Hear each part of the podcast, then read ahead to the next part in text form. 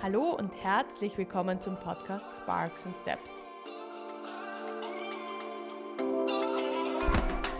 Mein Name ist Lisa Langmantel und ich spreche mit meinen Gästen über den unternehmerischen Weg, den Gründungsfunken, der sie dazu gebracht hat, anzufangen und die Schritte, die sie gehen mussten, um dahin zu kommen, wo sie heute sind. Heute zu Gast ist Claudia Bachinger, die das Startup Wiser mit Karina Roth und Martin Melcher gegründet hat.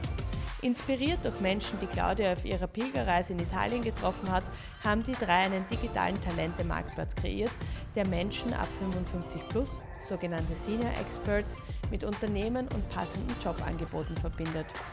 Heute sind über 7500 Senior Expert registriert und über 600 Unternehmen bieten für diese spezielle Zielgruppe Jobs an. Ich habe mit Claudia darüber gesprochen, was Erfolg und Risiko für sie bedeutet, welche Auf und Abs sie durch die ersten Gründungsjahre begleitet haben, wie sie erfolgreich ihr Netzwerk aufgebaut hat und welche Tipps sie für die Zusammenstellung eines Gründerteams hat und wie sie ihres gefunden hat. Auch Corona hat für Weiser große Auswirkungen gehabt, Stichwort Aufnahmestopp bei Unternehmen. Welche Konsequenzen sie daraus sowohl persönlich als auch unternehmerisch gezogen hat, hört ihr in diesem Podcast. Viel Spaß und Inspiration beim Zuhören.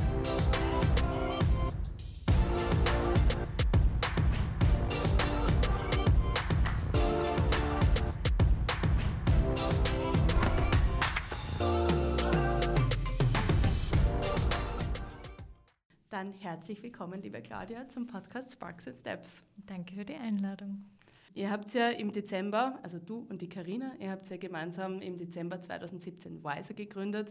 Wie würdest du deinen unternehmerischen Weg bis heute in einem Bild, in einer Metapher oder mit einem Lied beschreiben? Ich finde diese Frage so schwierig. Ich glaube, dass es irgendwie so ein Marathon ist. Also es erinnert mich sehr an ein Sportevent, mhm. ähm, wo du halt so einen Anfang hast und dann irgendwie auf ein Ziel zulaufst und immer wieder dann irgendwie die Luft ausgeht und dann musst du aber noch weiterlaufen und dann kriegst du noch eine Banane und dann läufst du noch weiter. Und äh, genau, und irgendwann kommst du dann ins Ziel oder was auch immer dann das Ziel ist, vielleicht verändert sich das Ziel. Also ich finde das, so erinnert es mich immer ein bisschen dran. Wenn du gerade von der Metapher sprichst, was waren zum Beispiel die Bananen, die euch auf eurem unternehmerischen Weg bis jetzt unterstützt haben? Hm, die Bananen. Also das erste war bestimmt, äh, waren bestimmt unsere Investoren, unsere Business Angels. Ähm, beziehungsweise das zweite vielleicht. Also das ganz erste war ja bei uns die Finanzierung ähm, über die Wirtschaftsagentur. Da haben wir die ersten 100.000 Euro bekommen und dann wussten wir so, okay, jetzt müssen wir das auch irgendwie machen. Ähm, dann haben wir eben die GmbH gegründet, zu dritt, äh, mit Martin auch dabei, der ist jetzt nicht mehr dabei, aber der war damals dabei. Und also das war Banane Nummer eins oder der Kick-Off. Dann ähm, die erste Banane waren dann definitiv unsere Angels, weil wir gewusst haben, wir brauchen äh, Geld für Marketing und Vertrieb und ähm, sehr viel Geld sogar dafür. Und dann beim Startup, also im klassischen Sinn ist es ja immer so, dass du dann wieder mehrere Finanzierungsrunden hast. Also ich kann, würde sagen, dass die Bananen dann immer wieder die, die Investoren waren oder die größeren Kunden, die wir dann gehabt haben. Okay, also das hat euch da immer wieder weitergeholfen oder einen neuen Schub gegeben, diesen Marathon auch durchzuhalten. Genau. Beziehungsweise wahrscheinlich könnte, also wenn es jetzt ums Persönlichere geht, ähm, dann ist es bestimmt eher auch so mein Mann, also der Jakob, oder Freunde, die einen halt dann einfach unterstützen, wo man dann mhm. wieder, ja, wieder weiterläuft. Das sind vielleicht die, die anfeuern. ja, die sind auch ganz wichtig. Also auch, ich finde immer gerade, also war auch schon bei einigen Laufevents dabei, also es ist egal, ob man die kennt oder nicht, aber es ist einfach toll, wenn jemand da steht und sagt, ja, nur mehr zwei ja, Kilometer. Und ich so, Gott, noch zwei Kilometer. Genau. Aber das heißt, wenn wir bei dieser Metapher bleiben, wenn wir ganz an den Start zurückgehen oder sogar eigentlich noch vor den Start, wo ist denn so der erste, wo ist dieser Gründungsfunken dann wirklich übergesprungen? Ihr habt ja die, diese Plattform gegründet für äh, Silver Ager und ähm, wie kam es zu der Idee? Weil ihr seid ja jetzt nicht wirklich die Zielgruppe. Wo kam die Idee her? Wie habt ihr euch auch gefunden als Gründungsteam? Ihr wart ja auch zu dritt. Ja, wie, wie hat das alles angefangen? Ja, also ich komme aus einem ganz anderen Bereich. Ich komme eigentlich aus dem geisteswissenschaftlich slash medienwissenschaftlichen. Also ich habe Publizistik studiert und eine Sprache und war dann plötzlich irgendwie mal Übersetzerin beim Film und habe dann gemerkt, ah, Film ist ganz toll, da gibt es viele kreative Köpfe. Dann war ich im Film, war dann Redakteurin und Cutterin und habe dann gedacht, das ist es. Und dann habe ich mich aber schweren Herzens von, von der damaligen Filmproduktionsfirma getrennt und während aber diese, ähm, das letzte Projekt, das ich dort gemacht habe, war auch so ein Dokumentarfilm über Megatrends, also über Zukunftsthemen. Und ein so ein Recherchethema war halt Silver Society. Also wir werden alle älter und gleichzeitig sind wir viel jünger und ähm, wir sind irgendwie nicht darauf vorbereitet. Das fand ich damals schon recht spannend. Da war ich dann 30.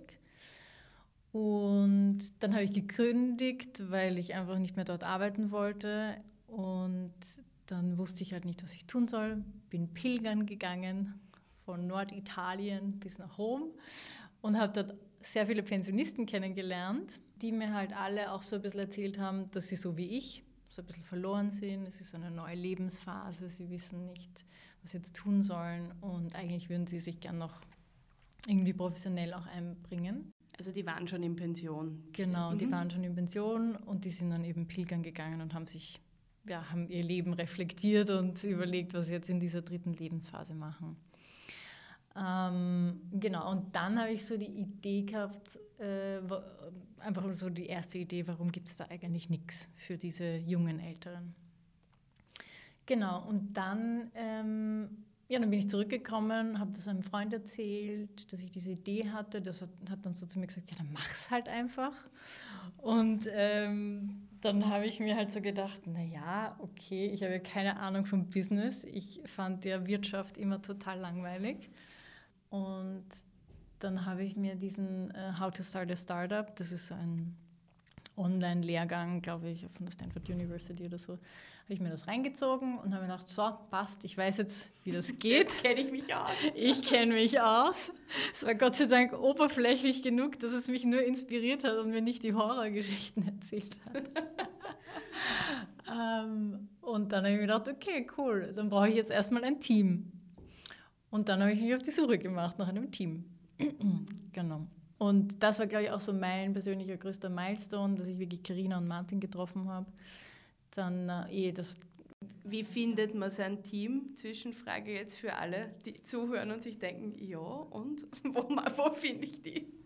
Das äh, war auch echt voll schwierig. Ich bin ähm, in den Impact Hub gegangen und habe halt dort allen von meiner Idee erzählt. Ich habe überhaupt allen von meiner Idee erzählt. Also das hilft schon einmal. Einfach einmal spread genau. the word. Genau, einfach spreaden und halt schauen, ob irgendjemand, ob das resoniert mit irgendjemand und irgendwer sagt, hey cool, finde ich auch, möchte ich auch mitmachen. Da gab es dann tatsächlich einige. Da habe ich dann aber schnell gemerkt, äh, dass das alles nicht so leicht ist, dass man das ein bisschen strategischer angehen muss, weil man sucht sich halt dann oft irgendwie so Freundinnen oder Leute, die einem sehr ähnlich sind oder die die ähnlichen Kompetenzen mitbringen. Und das klappt dann natürlich nicht. Ähm, genau, da war schon der erste Punkt, glaube ich, wo ich aufhören wollte tatsächlich. Ähm, und dann hatte ich aber schon eine Webseite, die ich selber so gebastelt habe wo so ein bisschen die Idee beschrieben war oder was war auf dieser ersten Webseite drauf? Vielleicht das war so mein MVP, also Minimal Viable Product für alle, die es nicht wissen, wo ich quasi getestet habe, ob das überhaupt ankommt. Das war ein Google, also eine Landingpage mit zwei Google Forms, wo sich Pensionisten anmelden konnten, also so ein Formular ausgefüllt haben und auch Firmen. Und da haben sich schon einige Pensionisten und Pensionistinnen registriert. Und die habe ich dann noch alle getroffen und gleich mal interviewt und herauszufinden, wie so das Mindset ist. Ähm, und da gab es eben eine, die Elisabeth, ähm, und die hat halt dann, wie ich da kurz vorm Aufgeben war, hat sie gesagt, naja, aber das hat mich, das hat mir schon so viel bedeutet, dass du sowas gestartet hast und das so viel bewegt in meinem Leben. Du kannst jetzt nicht aufhören. Also das war vielleicht auch so eine Banane, die ich bekommen habe oder ein Riegel. Ähm, ja, und dann, dann wusste ich, okay, jetzt mache ich weiter. Und ich habe mir so einen Zeitrahmen gesetzt, äh, ich glaube einen Monat. Ich habe mir sogar ein Video für mich selber aufgenommen und habe mir so eine Botschaft in die Zukunft geschickt. ähm, und habe mir einfach genau überlegt, welches Gründerteam brauche ich. Und da war eben ganz klar ein technischer Co-Founder, äh, der Martin, und eine Person, die halt echt gut mit Finanzen umgehen kann. Und die habe ich dann so gefunden, eigentlich indem ich bei einem Coding Bootcamp mitgemacht habe. Mhm. Ähm, da habe ich die Karina kennengelernt und äh, den Martin über eine Coding School, weil ich habe dann halt mir gedacht, okay, ich muss jetzt programmieren lernen auch. Weil du die Idee von dieser digitalen Plattform hattest und hast äh, gedacht, okay, wenn vielleicht dann niemand da ist, dann macht man es genau. selbst, ist die Frau. Okay? Genau, das war so die Idee. Ja. Und wie lange, also das, was du jetzt erzählt hast, von was für einem Zeitraum sprechen wir da jetzt? Sind das so eben ein Monat oder ist das schon so fünf Monate oder, ein, weiß ich nicht, länger als ein halbes Jahr? Es war schon, es war schon ein halbes Jahr, würde ich sagen. Also Impact Hub war Sommer 2016, dann halt so erste Bekanntschaften, erste Gründe, das war so ein halbes Jahr. Dann wollte ich aufhören, ja, und dann habe ich weitergemacht. Und dann habe ich aber innerhalb von einem Monat wirklich die beiden getroffen, so zufällig und beide total motiviert. Die Karina hat mich gleich wie so eine Investorin total ausgefragt und ich musste mein Businessmodell und alles runterrattern. Äh, und dann hat sie gesagt, ja, passt, finde ich cool, mache ich mit. Und dann äh, der Martin war auch gleich an Bord und dann haben wir eigentlich innerhalb von einem Monat gestartet, haben den Antrag geschrieben, haben dann die Förderung bekommen und dann ist plötzlich alles losgegangen. Okay, sehr cool. Das heißt aber, ihr wart alle drei schon aus euren Jobs draußen und irgendwie auch gerade am Suchen, weil eben normalerweise geht das ja auch dann nicht so schnell. Also ja, stimmt. Die Karina war schon, die war eher auf der Suche. Ah, okay. Die wollte sich ohnehin mhm. äh, jemanden suchen und hat dann auch ganz viele andere Gründer und Gründerinnen kennengelernt mhm. und hat sich eben dann für, für meine Idee entschieden. Und der Martin war selbstständig als Programmierlehrer okay. und hat okay. das auch weitergemacht. Okay, verstehe, verstehe. Das heißt dann die erste Förderung, ihr wart beim AWS, habe ich das richtig verstanden? Ähm, Wirtschaftsagentur war das. Wirtschaftsagentur, okay. Mhm. Das heißt, da Antrag geschrieben, erste Förderung bekommen und dann kein Weg mehr zurück. Dann kein Weg mehr zurück, dann mussten wir die GmbH gründen und dann mussten wir Leute engagieren und dann ging es quasi los. Ja. So. Und was war vielleicht ganz kurz beschrieben, was habt ihr dann auf die Beine gestellt? Was war das für eine Art von Plattform? Vielleicht ganz kurz. Ja, ähm, also die Vision war, dass es eine Plattform geben kann für die jungen Älteren, also Zielgruppe 60 bis 80, ähm, wo man auf der einen Seite Projekte und äh, Teilzeitjobs finden kann. Aber natürlich weitergedacht war dann auch, dass man alle möglichen anderen Sachen auch matchen kann. Also das erste war, dass man Jobs matcht. Ähm, und dann wollten wir halt ähm, einfach ganz viele Möglichkeiten schaffen für diese Zielgruppe. Das war so die größere Vision. Jetzt, wenn man so ein bisschen weiter dann nach vorne, das war jetzt, jetzt haben wir ja viel über den Anfang gesprochen, aber wenn man so ein bisschen jetzt nach vorne schaut, ähm, was würdest du sagen, war so der Schritt mit den größten Auswirkungen dann auf euer Unternehmen Wiser?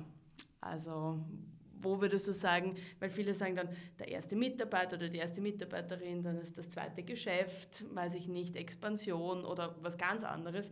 Was war es denn bei euch? Ja, gute Frage. Also, dass wir dann ein Produkt hatten, das war natürlich auch ein großer Meilenstein und dann haben wir plötzlich Verantwortung gehabt für User und Userinnen und für äh, Firmen. Das war definitiv auch ein großes. Das heißt, ihr habt so zwei Zielgruppen gehabt, oder? Einerseits die Unternehmen, die faktisch die Jobs äh, ja, bereitstellen und auf der anderen Seite die ganzen Silver Ager oder jungen Älteren, die, ähm, ja, die die Jobs auch suchen oder interessiert daran sind. Das heißt, da zwei Zielgruppen plus Maintenance von einer Plattform. Wie lange hat das eigentlich gedauert, bis die dann wirklich online war? Mm, ja, ich glaube, das hat so ein Jahr gedauert, bis sie online war.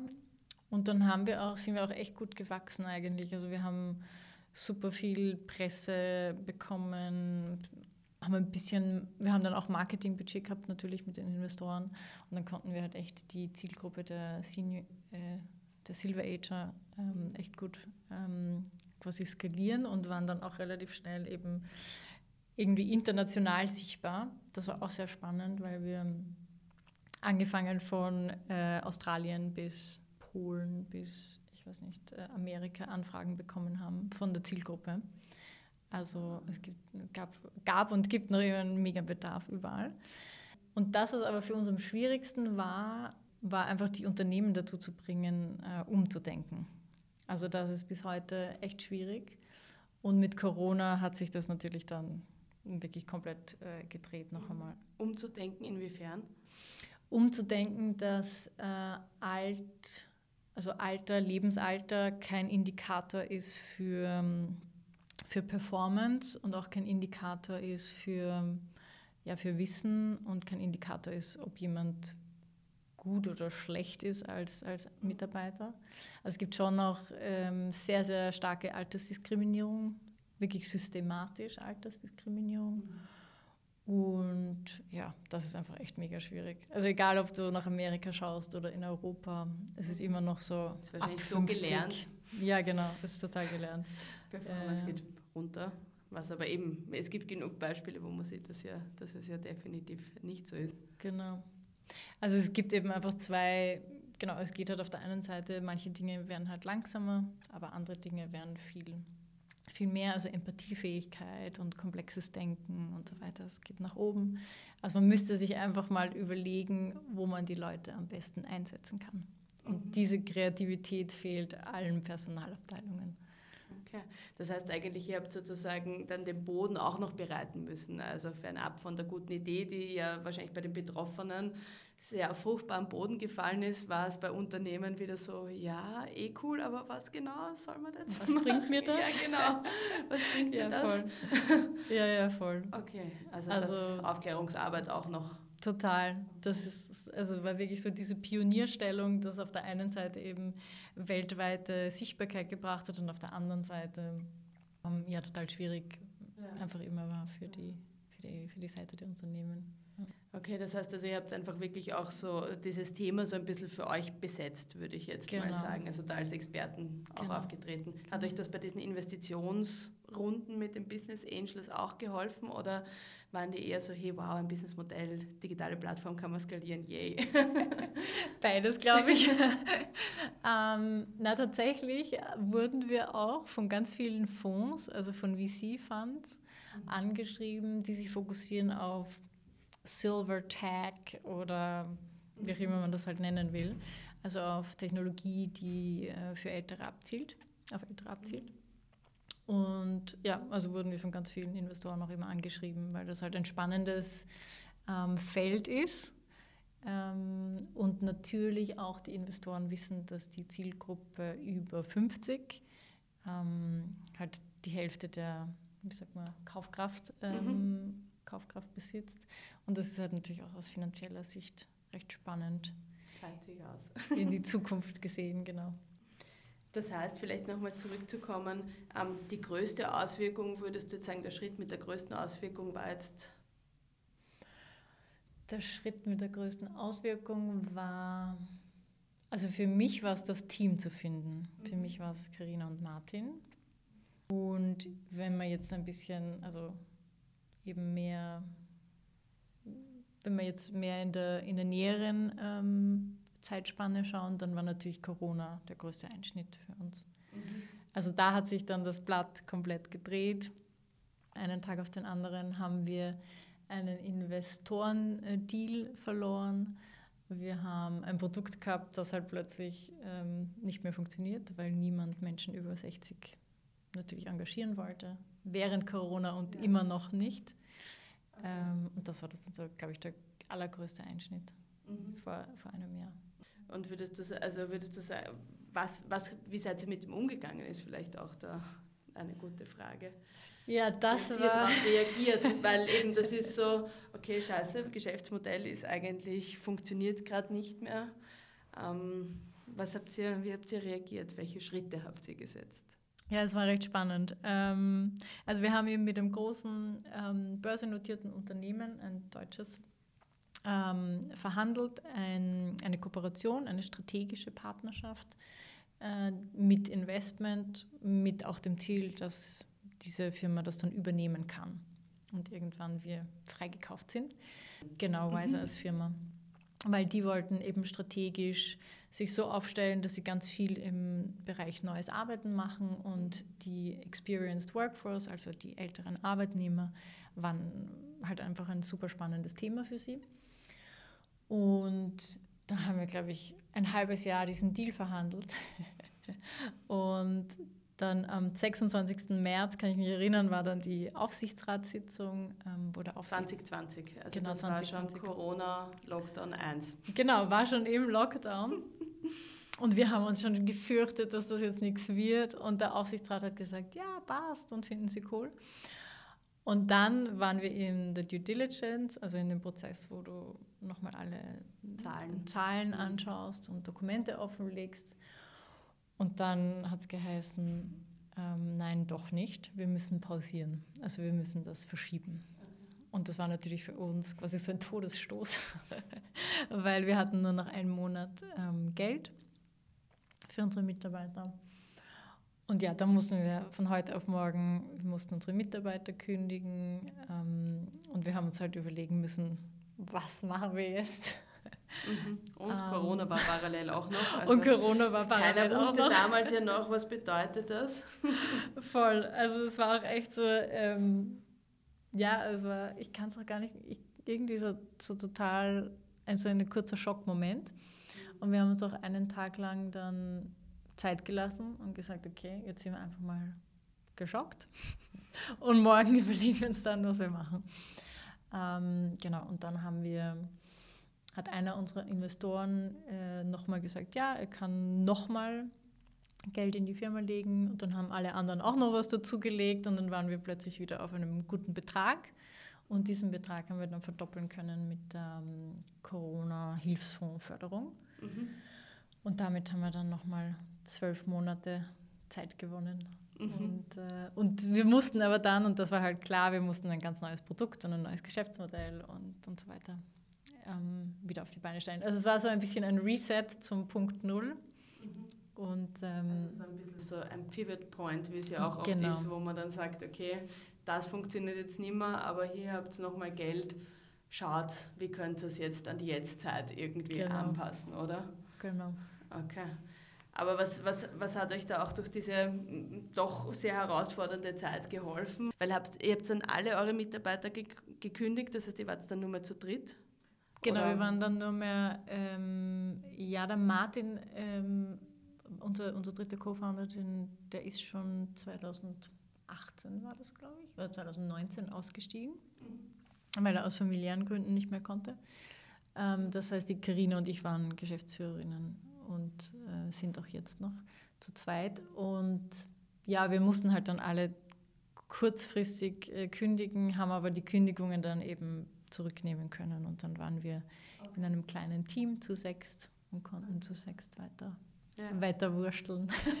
Das heißt, wie viel wart ihr zu euren Höchstzeiten, nur damit man sich die Größe kurz vorstellen kann, also vor mhm. Corona?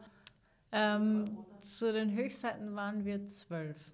Zwölf plus Freelancer. Unsere älteren ähm, Mitarbeiter konnten wir halt leider nie anstellen, auch ein Grund, warum man keine älteren Menschen im Unternehmen haben will, weil die Rechtslage sehr mühselig ist. Okay, also die ähm, kann man wirklich nicht anstellen.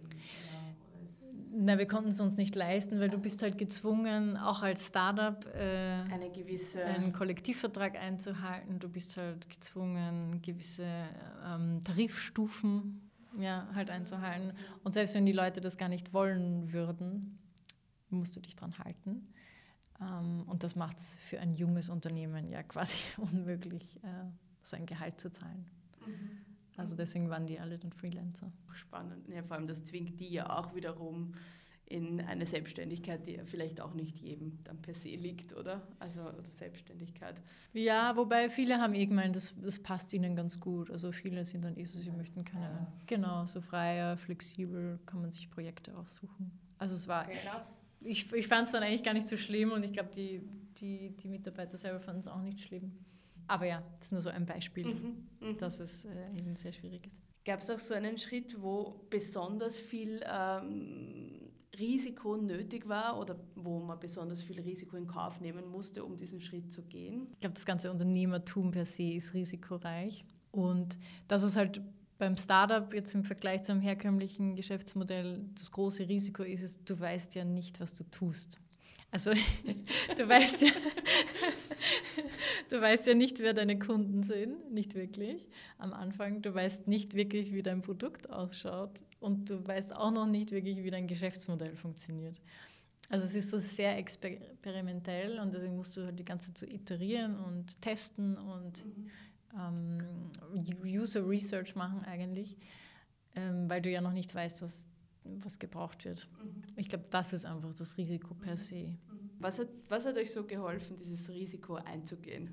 Also mir persönlich hilft es natürlich, dass mir Geld relativ wurscht ist, solange ich irgendwie mich finanzieren kann.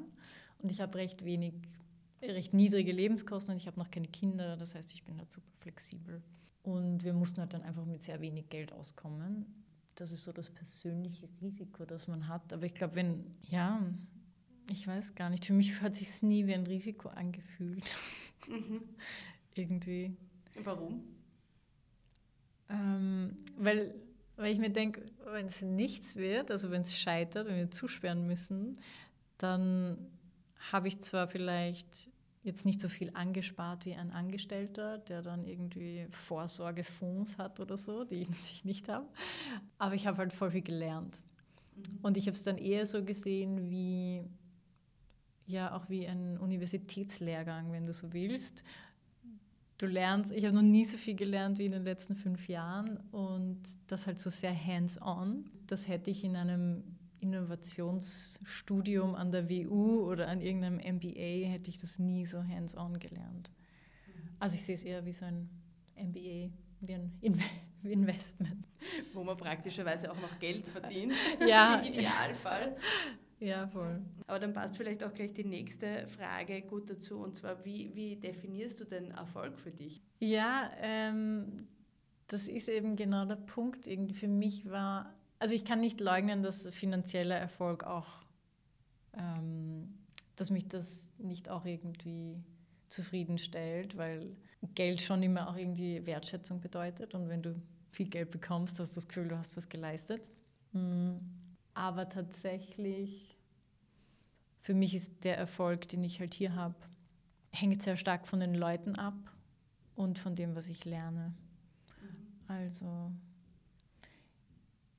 Erfolg bedeutet für mich, was gelernt zu haben.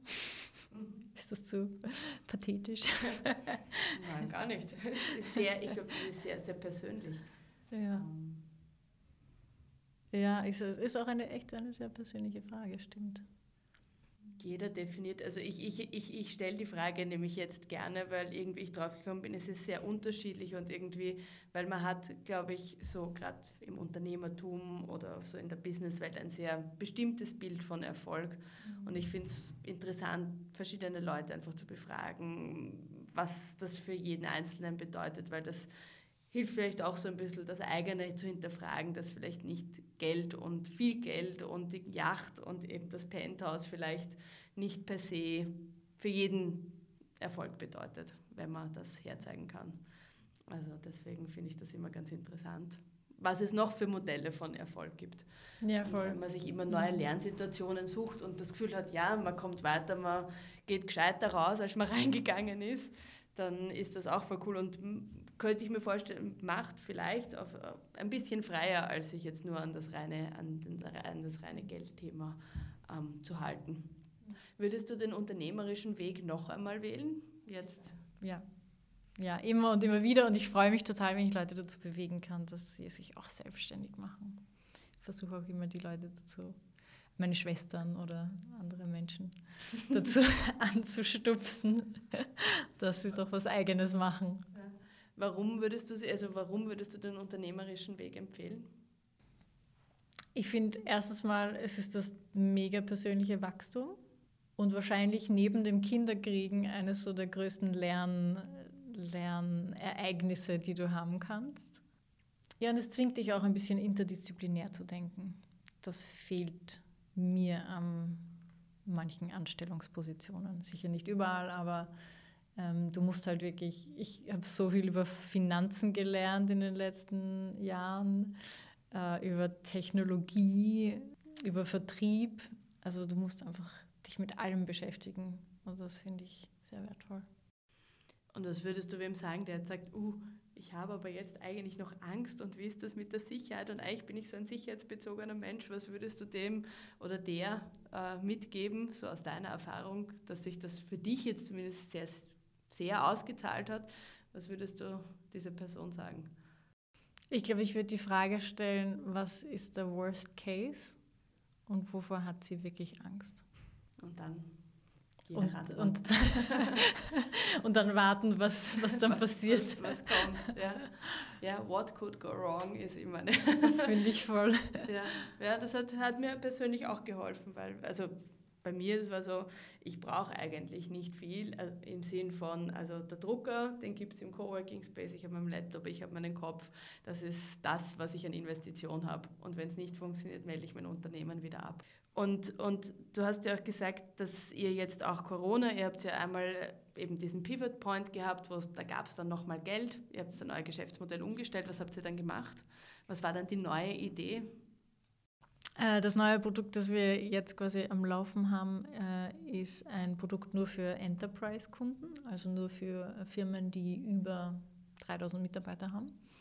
Äh, und es soll den Firmen dabei helfen, dass sie ihre Pensionisten oder angehenden Rentner und Rentnerinnen wertschätzend offboarden und dann mit ihnen in Kontakt bleiben. Also so eine Art Alumni-Netzwerk für Pensionistinnen.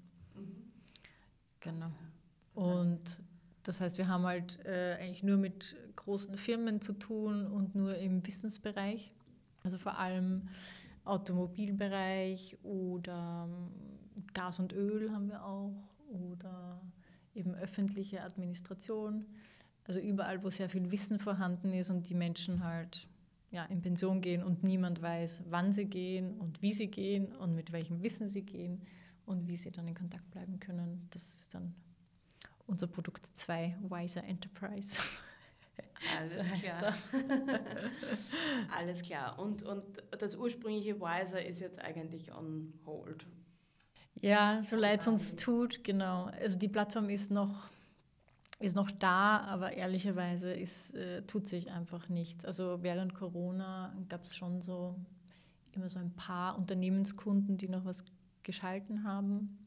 Aber wir hatten halt keine Ressourcen mehr, das weiter voranzutreiben. Und es bringt auch nichts, wenn, wenn niemand wenn niemand was, ähm, wenn, wenn kein Mehrwert geschaffen wird dadurch. Ja, ja also wenn es auf der einen Seite faktisch versiegt, das genau. Angebot, dann geht der Marktplatz geht, geht nicht mehr. Funktioniert der Marktplatz nicht mehr. Ja. Was für Schritte haben sich für euch ergeben durch diese doch neue Situation?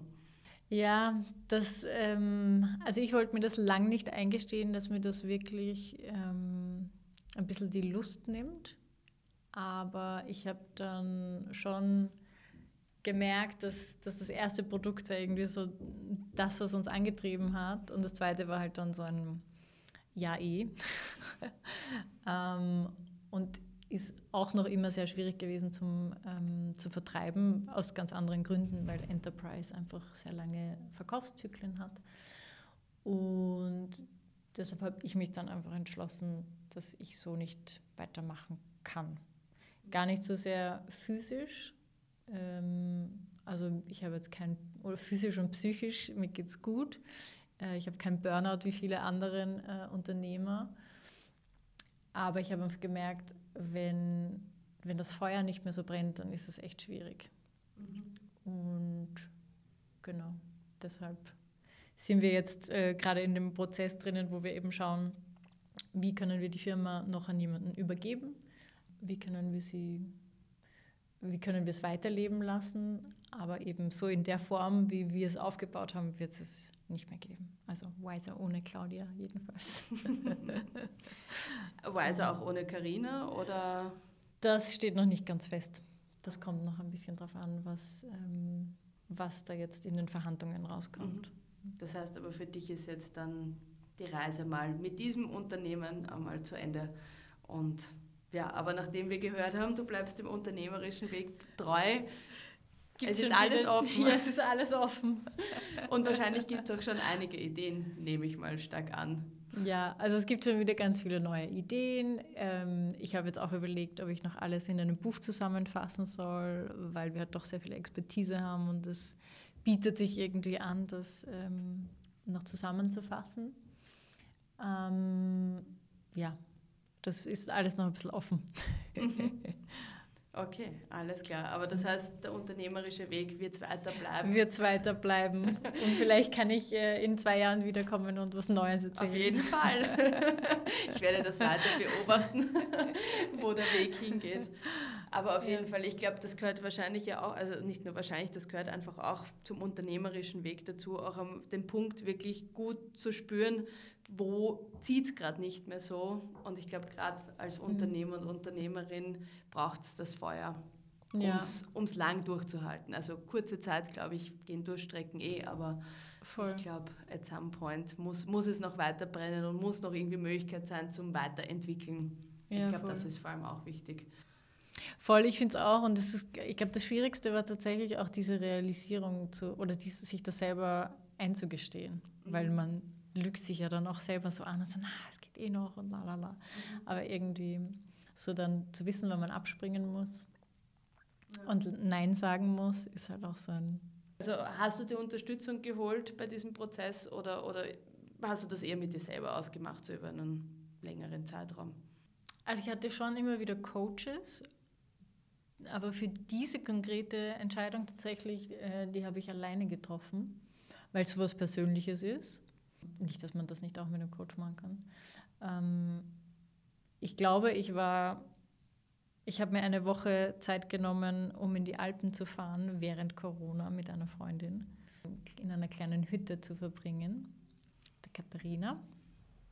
Und ja, und da war wieder, das war dann irgendwie so sonnenklar, mhm. dass ich das, dass ich mit der Karina reden muss und da meine Zweifel einfach aussprechen muss. Mhm. Mhm. Ja. Okay. Ja, dass manchmal eben in, zur Ruhe kommen und wirklich an einen anderen Ort fahren, hilft definitiv. Voll.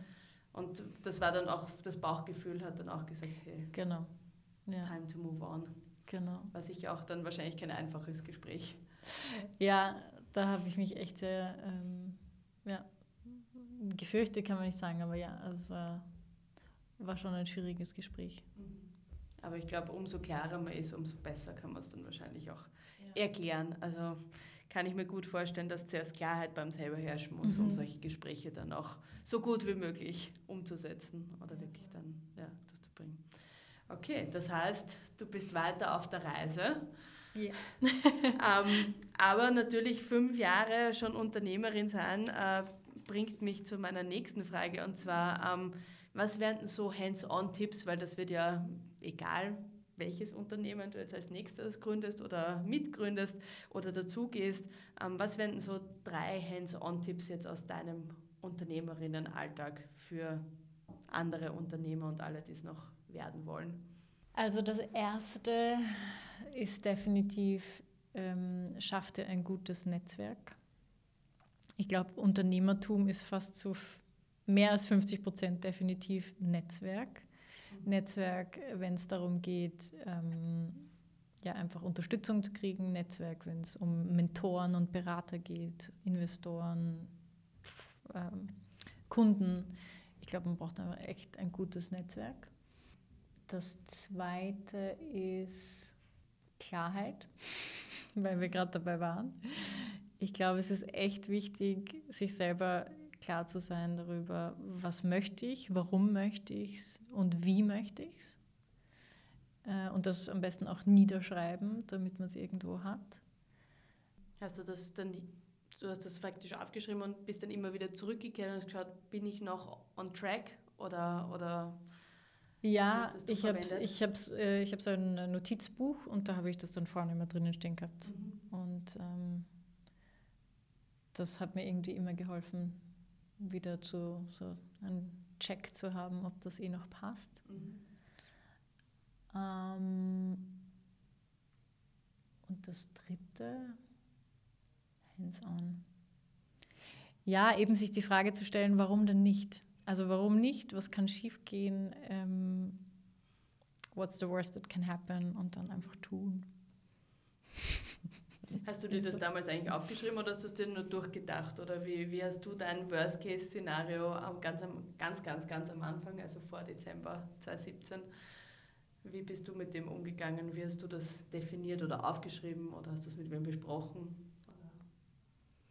Mm, ich war ohnehin zu, Zeitpunkt, zu dem Zeitpunkt arbeitslos. Deshalb, es konnte ja nichts Schlimmeres passieren, außer dass ich wieder arbeitslos bin. ähm, also, ich habe mir das nicht gestellt. Ich habe mir die Frage nicht gestellt. Also, der dritte Tipp ist: Just do it. Ja. Just What do it. could go wrong? also, weil du erzählst, auch einer, einer deiner Hands-on-Tipps war ja das Thema Netzwerk. Und ich frage mich dann immer so ein bisschen, wie kommt man eigentlich zu seinem Netzwerk? Wie hast du, wie habt ihr das für Wiser gemacht? Wie seid ihr da zu eurem Netzwerk gekommen?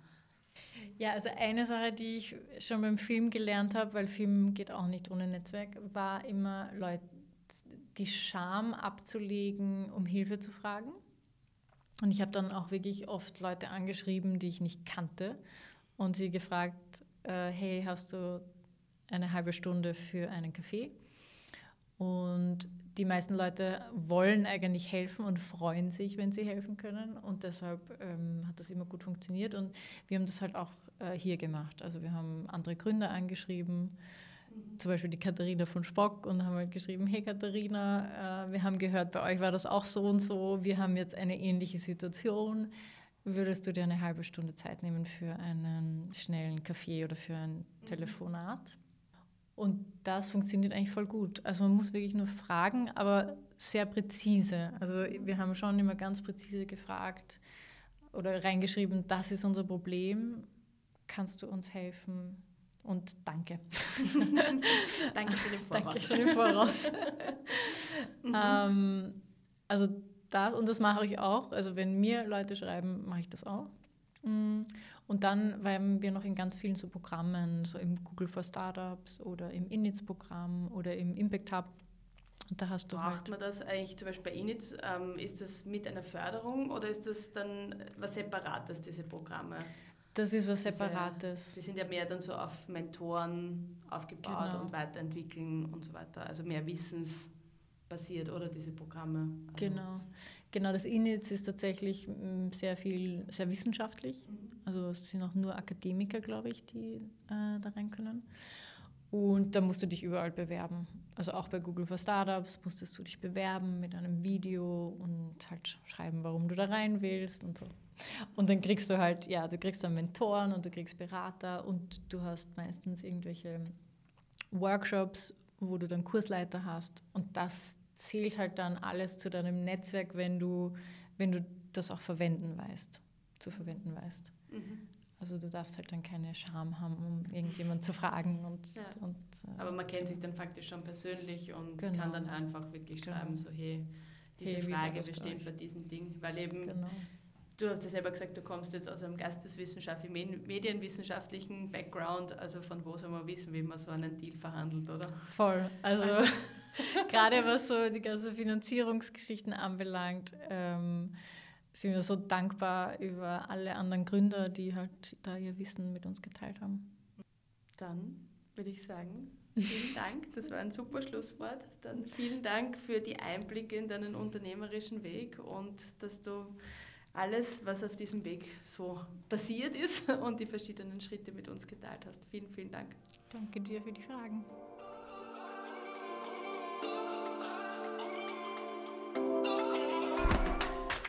Wer jetzt mehr über Claudias zukünftige unternehmerische Reise wissen will, connectet sich mit ihr auf LinkedIn. Die nächste Folge steht schon in den Startlöchern. Bis dahin macht es euch gemütlich und genießt die herbstlichen Tage.